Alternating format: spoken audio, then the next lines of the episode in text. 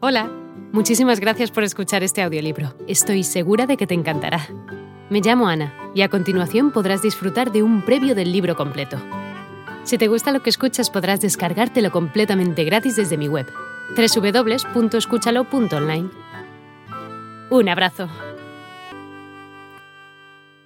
Con el tiempo, fueron su estandarte de guerra.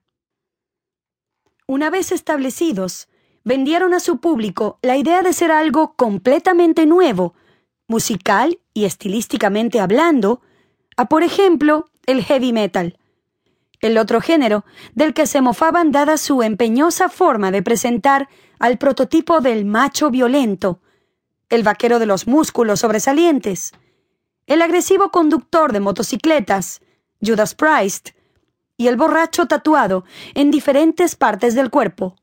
Motherhead.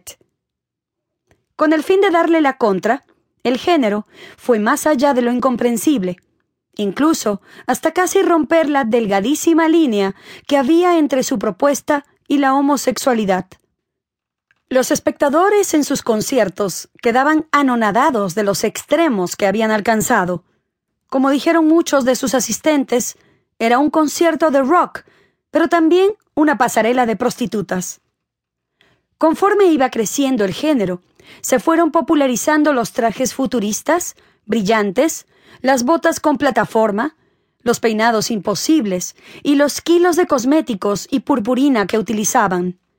Sin embargo, con la aparición de personajes de alta calidad como Mark Bolan de los T-Rex y el gran David Bowie, cuyo vestuario estaba inspirado en travestis neoyorquinos, lo que era una risueña bravata contra el mundo sinfónico y metalero se convirtió en una provocación general. El escándalo, llevado a ribetes gigantescos, lejos de detenerlos, le sirvió para querer mucho más, sin comprender que lo mejor del glam estaba por pasar. Para 1977 aproximadamente, los terribles vientos que azotaron los cimientos del glam rock determinaron que, pese a sus esfuerzos y calidad musical, se propagara su debilitamiento general. Existen varios motivos al respecto. El avance de la NWOBHM, New Wave of British Heavy Metal. El principio de la época punk. La separación de bandas clave. La falta de renovación y propuestas repetitivas, entre otras causas. No obstante, parece ser que su propuesta musical dejó de sintonizar con el público gracias a la difícil situación económica de su país natal, Inglaterra. La recesión, el desempleo y otros factores motivaron un sentimiento general de pesimismo que no era acorde con este sector musical tan dado a las luces y a las bambalinas. Los mayores exponentes de este género son T-Rex. Existen dos épocas en la biografía de T-Rex. La primera, ocurrida en 1968, cuando la agrupación se llamaba Tyrannosaurus Rex y estaba formada por dos integrantes, Mark Bolan, vocalista y guitarrista, y Steve Took, percusionista. Tyrannosaurus Rex de 1968 a 1970 lanzó al mercado cuatro álbumes, My people were fair and had a sky in their hair. But now they are content to wear stars on their burrows. Prophets, seers, and sages. The angels on the ages. Unicorn, la más notable de esta fase, y A Bird of Stars.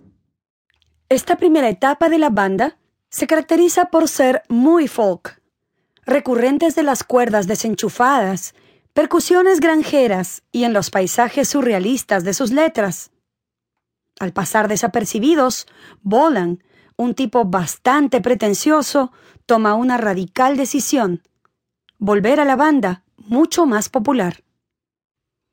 En 1970, ya con el nombre de T-Rex, un nombre recordable que sonaba mejor, Bolan despide a Steve Took y contrata a Mickey Finn, un músico polifacético que tocaba la conga, los bongos y el bajo.